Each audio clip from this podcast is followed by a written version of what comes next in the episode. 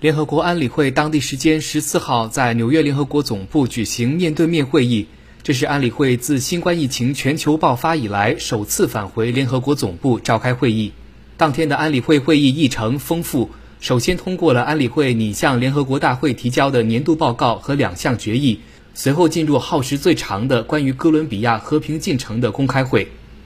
出于保持社交距离的考虑，当天的会议没有在安理会厅举行。而是改在空间更大的经社理事会厅举行，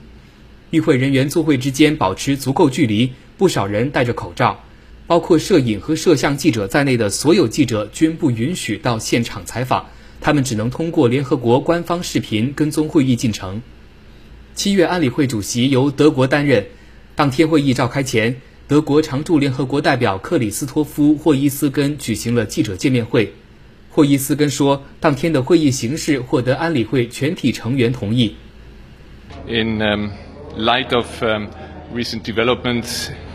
regarding the containment of COVID-19 in New York，随着近期纽约新冠肺炎疫情的好转，安理会已决定在确保做好卫生预防措施的同时，在联合国总部逐步分阶段恢复面对面会议。霍伊斯根说，作为安理会主席。德国希望安理会在七月份再召开几次面对面会议，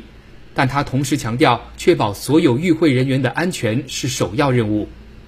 自今年三月十二号纽约市为应对疫情宣布进入紧急状态以来，联合国大会和安理会等部分联合国重要机构一直通过召开视频会议、改变议事方式等措施，确保相关工作有序进行。新华社记者尚旭谦、谢鄂从纽约联合国总部报道。